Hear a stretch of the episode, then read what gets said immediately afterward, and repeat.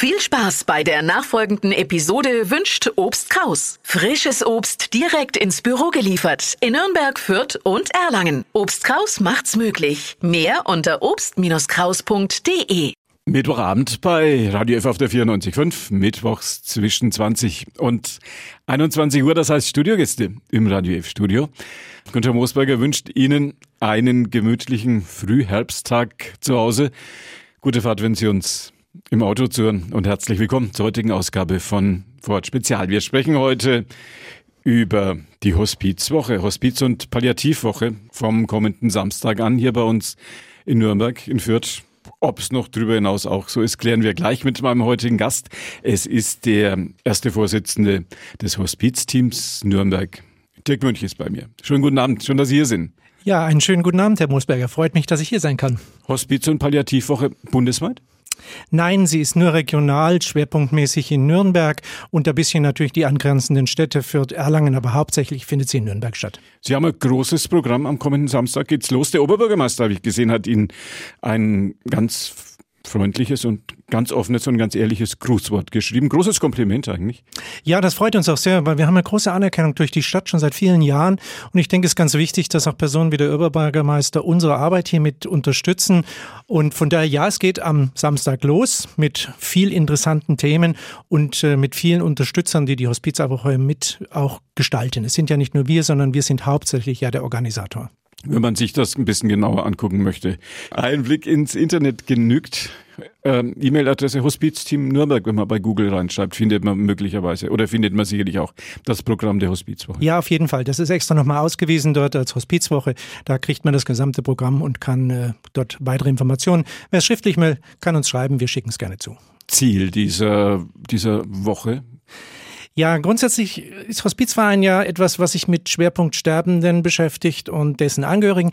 Die Hospizwoche ist eigentlich unser gesellschaftlicher Auftrag, nämlich das Thema in die Gesellschaft zu den Bürgern zu bringen und zu zeigen, was es für Möglichkeiten gibt, Hilfsangebote oder auch Gedanken und Ideen weiterzutragen. Äh, das halten wir als wichtige Aufgabe als Hospizverein. Sie selbst sind im, in Ihrem Brotberuf, sagt man wohl dazu so schön. ja. Sie selbst sind Diakon? Ja, ich selber bin äh, Rummelsberger Diakon, schon äh, seit vielen Jahren und habe auch dort meine Ausbildung gemacht. Diakone haben ja in der Regel einen theologischen und einen praktischen Beruf. Mein praktischer Beruf ist, ich bin Krankenpfleger, habe äh, über 30 Jahre am Klinikum gearbeitet und dann bin ich irgendwann direkt in, zum Broterwerb Hospizverein gewechselt. Wie lange? 30 Jahre machen Sie das, sagen Sie? In der Hospizarbeit bin ich bereits seit 30 Jahren, seit 1992, ja. Was muss man mitbringen, um in der Hospizarbeit sein Engagement auf, den, auf die Menschen übertragen zu können? Ja, das werden wir häufig gefragt und äh, ich denke, wichtig ist Hospizarbeit und, und die Begleitung von Sterbenden ist ja nichts, was man lernen kann. Es ist ja kein Lernberuf, sondern das ist etwas, was Haltung mit äh, erfordert und auch mit sich bringen muss. Das heißt, Menschen müssen Haltung haben, sich selbst zu reflektieren bei dem Thema, aber auch zu reflektieren, was bedeutet das, wenn ich jemanden begleite, der im Sterben liegt. Immer mit dem Blick rückwärts könnte ja auch ich sein. Wird, gibt das Schulungen dann? Ja, es gibt äh, eine Qualifizierung dazu, die dauert über 100 Stunden und ein Praktikum. Wo machen Sie das? Das äh, führen wir durch hier in Nürnberg in unserer Hospizakademie. Wenn jemand Interesse hat, wenn einer unserer Hörer, eine unserer Hörerinnen sagt, oh, das wäre vielleicht etwas, wo ich mich auch sehr gerne engagieren möchte, auch da gibt's wahrscheinlich bei Google Hospizteam Nürnberg reinschreiben. Ja, genau, da ist auch der Link zur Hospizakademie. Man wird dann erstmal eingeladen zu einem persönlichen Gespräch, um ein bisschen so festzustellen, ist das mein Weg oder ist das vielleicht auch unter falschen Vorstellungen, wo ich mich anmelde. Was war Ihre Intention, Ihre ganz persönliche Intention? Hm. Ja, ich bin Krankenpfleger und habe lange im Klinikum ja gearbeitet und habe dann aber angefangen, in einer HIV-Station zu arbeiten. Ich war dort Leitung mehrere Jahre und habe plötzlich das Thema Tod und Sterben ganz neu kennengelernt. Also nicht mehr der alte, gebrechliche Mensch, der stirbt, sondern junge Menschen, Männer, Frauen, die erkrankt waren an einer Krankheit, die nicht heilbar war und was das auch für soziale Probleme mit sich gebracht hat. Und das hat mich bewogen, mich mehr mit dem Thema Hospizarbeit auseinanderzusetzen und das war schon 1992. Viele sagen ja, das könnte ich nie. Möglicherweise könnte ich mich da sogar an der eigenen Nase fassen. Warum ist das so? Ja, wenn Sie jetzt sich an Ihre eigene Nase fassen, dann würde ich an dieser Stelle. Ja, ich fragen, soll mal bei Ihnen zum Kurs kommen. da würde ich, nein, das würde ich erstmal gar nicht sagen. Ich würde erstmal fragen, das ist eine klassische Antwort darauf, was macht denn eigentlich ein Hospizbegleiter? Was machen Sie? Ja, und das ist ja häufig die Frage, da werden viele Bilder im Kopf, dass das schrecklich ist, dass das äh, immer sehr schwer ist. Und wenn Sie unsere Hospizbegleiter dann hören, dann sagen die, nein, eigentlich gar nicht. Wir bekommen so viel zurück von den schwerkranken Menschen, von den äh, Menschen, die drumherum sind, dass es eher bereichernd ist. Aber das muss man erlebt haben. Das kann man einfach erstmal nicht so glauben, wenn man es hört. Was wäre so ein, vielleicht eine schwere Frage, aber was wäre so ein Beispiel für etwas, was Sie als bereichernd empfinden? Ähm, ja, allein nehmen wir mal das, den Punkt Zeit. Wenn wir Zeit einsetzen, dann gehen Hospizbegleiter in eine Familie, kommen nach einer halben Stunde wieder vielleicht raus aus der Familie und sagen, ich war nur ganz kurz da. Fragt man die Familie, dann sagt die, es war so toll, dass wie man da war und so lange. Und da merkt man, wie unterschiedlich die Blickwinkel sind. Und wenn das die Hospizbegleiter erleben, dann bewerten sie Zeit und den Besuch ganz anders, weil das ist eine Frage einer anderen Intensität.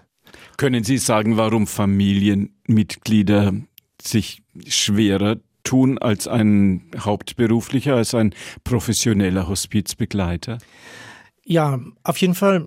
Jeder Angehörige ist ja viel äh, emotionaler eingebunden, wenn sein Angehöriger stirbt.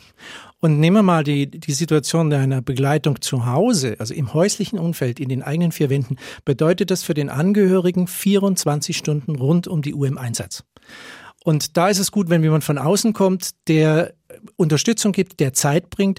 Und ein Zeitfaktor ist häufig, dass Ehrenamtliche da sind, damit Angehörige schlafen können. Also wirklich nur sich erholen können, damit sie wieder anschließend ihren Sterbenden versorgen können.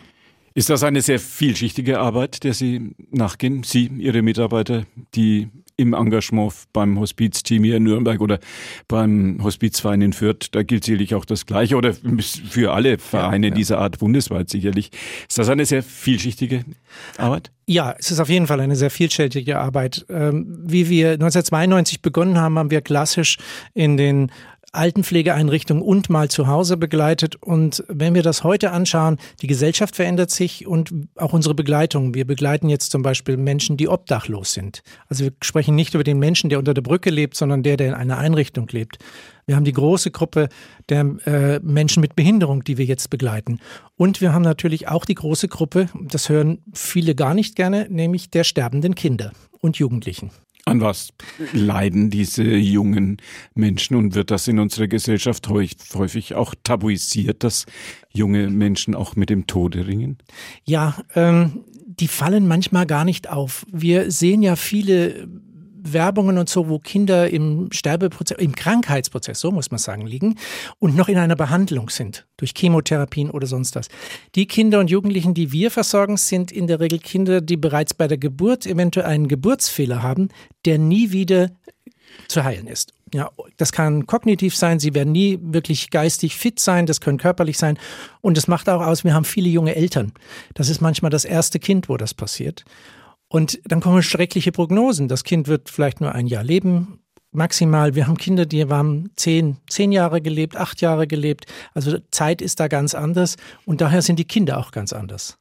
Ist Trauer etwas, was in unserer Gesellschaft, ich merke es ja jetzt, dass wir hier nicht unbedingt das allerentspannteste Gespräch miteinander führen, sondern doch sehr Nachdenkliches ja. auch immer wieder dazukommt. Ist, ist Trauer in unserer Gesellschaft etwas, was man doch eher so isoliert betrachtet, was aus der, aus der gesellschaftlichen Diskussion doch weitestgehend draußen ist?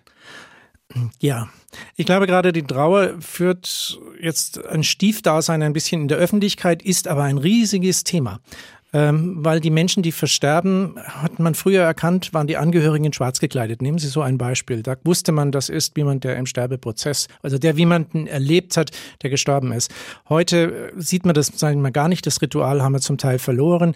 In den Einrichtungen bei den Arbeitgebern wird schnell erwartet, dass man wieder äh, im Arbeitsalltag da ist. Aber Trauerprozesse können Wochen und Monate dauern. Wir selber bieten inzwischen eine breite Auswahl an Trauerangeboten an weil auch die Trauer muss, so wie in der Sterbebegleitung, speziell zugeschnitten sein. Wir haben arbeitsmäßig äh, Menschen, die im Arbeitsleben sind. Wir haben Rentnerinnen, wir haben Frauen, wir haben Kinder. Ähm, und die brauchen alle eine besondere oder eine andere individuelle Form der Trauerbegleitung. Welche Rolle spielt der Glauben, welche Rolle spielt die Religion in diesem Bereich? Das würde ich jetzt ein bisschen aufbohren. Tun Sie es. Weil der Glaube fokussiert immer so ein bisschen auf unsere christlichen Kirchen oder die großen Kirchen. Ich denke, wir sollten eher von Spiritualität sprechen. Also viel weiter, viele unterschiedliche Lebensinhalte und Strömungen, die da sind. Und wir wissen, äh, es gibt dazu auch Studien, dass äh, Menschen am Lebensende sehr wohl nochmal eine spirituelle Begleitung sich wünschen. Das liegt bei über 80 Prozent. Also wenn man sich das anhört, ist das eine große Zahl. Und so erleben wir es auch. Aber es muss eine Spiritualität sein, die auf den Einzelnen passt. Das kann der Christ sein, der die kirchliche Begleitung braucht. Das kann aber auch jemand anders sein, der einfach eine andere Form von Spiritualität braucht. Der Reflex kommt über die Familie oder der Reflex kommt über Menschen wie Sie, die Sterbebegleitung betreiben? Das ist unterschiedlich. Manchmal sind es Menschen, die schon aus so einem Kontext kommen, die immer schon sehr spirituell waren. Manchmal regen wir aber auch Angehörige an, sich äh, der Frage zu stellen und auch mit ihrem Angehörigen darüber zu sprechen, ob er eine spirituelle Begleitung braucht oder wünscht, weil wir müssen eventuell auch jemanden finden, der dann geeigneter Gesprächspartner ist. Das sind nicht zwingend immer wir. Übernehmen Sie aber diese Arbeit? Das übernehmen wir, genau. Diese Form der Organisation, das wird von uns durchgeführt. Corona und die Tage in den, auf den Palliativstationen und die Tage in den Pflegeheimen und die Tage mit schwerkranken Menschen hat uns alle jetzt doch eineinhalb Jahre lang viele Fernsehbilder, die es dazu gab, auch ganz intensiv beschäftigt. Wie war das für Sie?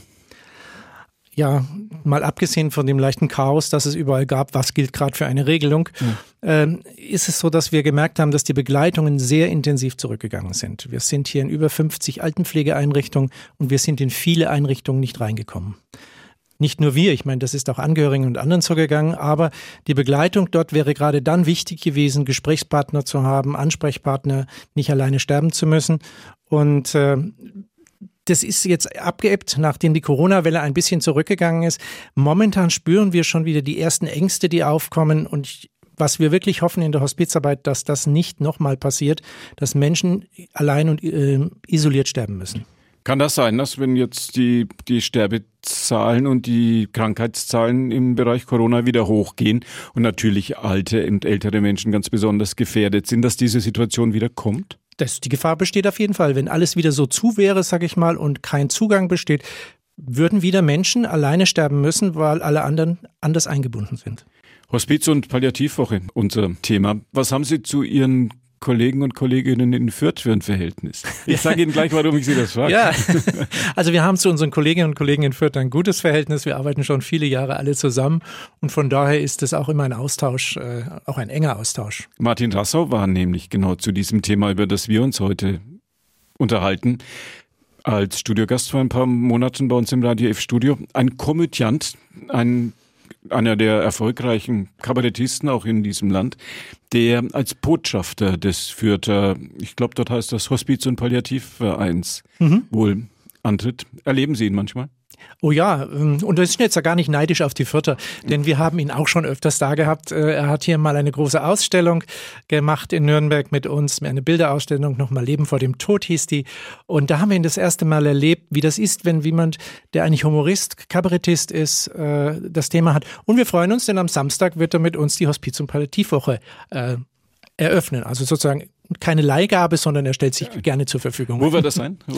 das ist hier in einem der Cafés äh, und da lesen Sie gerne im Programm, da stehen die Zeiten und alles genau drin, wo das Ganze stattfinden wird. Auch da gilt Google Hospizteam Nürnberg. Genau, auf der Seite. Und genau. ich habe gesehen, das ist wirklich ein großes Programm, das Sie auf die, auf die Beine gestellt ja, haben. Ja. Viel Arbeit gemacht. Sehr viel Arbeit und inzwischen trägt es auch deutlich Früchte. Es sind bereits die ersten Veranstaltungen fast ausgebucht, habe ich heute erfahren. Oh ja, Respekt. Das freut uns auch. Respekt für Ihre Arbeit. Dirk Münch bei mir heute gewesen, der Vorsitzende des Hospizteams Nürnberg. Schweres Thema. Eigentlich ist das, ist Trauer und ist Hospiz und ist Palliativ und ist das Sterben, ist das in unserer Gesellschaft doch so etwas, was so, hm, so dunkelschwarz immer ein bisschen daherkommt. Logischerweise. ja, das ist, äh, das wird, früher hat man zu uns gesagt, wir sind die schwarzen Raben. Äh, und ich glaube, man muss klar sagen, wichtig ist es eher umgekehrt. Wir versuchen nicht Dunkelheit reinzubringen, sondern Licht, Alltagsgeschehen. Ja, und ganz wichtig, Humor. Ausbildung für Hospizbegleiter beinhaltet unter anderem auch Humor, weil das ist Leben. Und das ist uns wichtig hineinzubringen. In eine Situation, die eigentlich schon lebensendlich ist. Und eine, die uns, muss man ja dann fairerweise auch immer sagen, die uns irgendwie alle noch keinen kennengelernt, dem das äh, nicht erspart geblieben wäre. Ich kenne jetzt auch keinen, sollten Sie jemanden treffen, sagen Sie mir Bescheid, aber ich glaube, das verbindet uns weltweit überall. Johann Wolfgang Goethe sagt, Unsterblichkeit freilich ist nicht einem jeden gegeben. Aber, da gebe ich Ihnen recht. Das sei dann mal so dahingestellt. Dirk Münch war bei mir, der Vorsitzende des Hospizteams Nürnberg. Unser Thema die Hospiz- und Palliativwoche, die jetzt am Samstag beginnt. Eine Woche lang, zwei Wochenenden, eine Woche mit einem umfangreichen und mit einem wirklich interessanten Programm. Schön, dass Sie da waren. Ja, vielen Dank. Und das war die heutige Ausgabe von Vorort Spezial, unsere Interviewsendung. Günther Moosberger war ja Gastgeber. Bei uns geht's jetzt ja, so nach und nach den 21 Uhr Nachrichten entgegen. Das Gespräch mit meinem heutigen Gast, das Gespräch mit Dirk Münch können Sie nachhören. Wenn Sie jetzt erst später dazugekommen sind oder das Ganze nochmal in Ruhe hören möchten, auf unseren Internetseiten als Podcast podio.de Vorort Spezial die Adresse. Und da finden Sie das dann lang und länger. Jetzt dann ab 21 Uhr. Ihnen danke fürs Zuhören und noch einen schönen und gemütlichen Herbstabend bei Radio F auf der 94.5. Tschüss zusammen.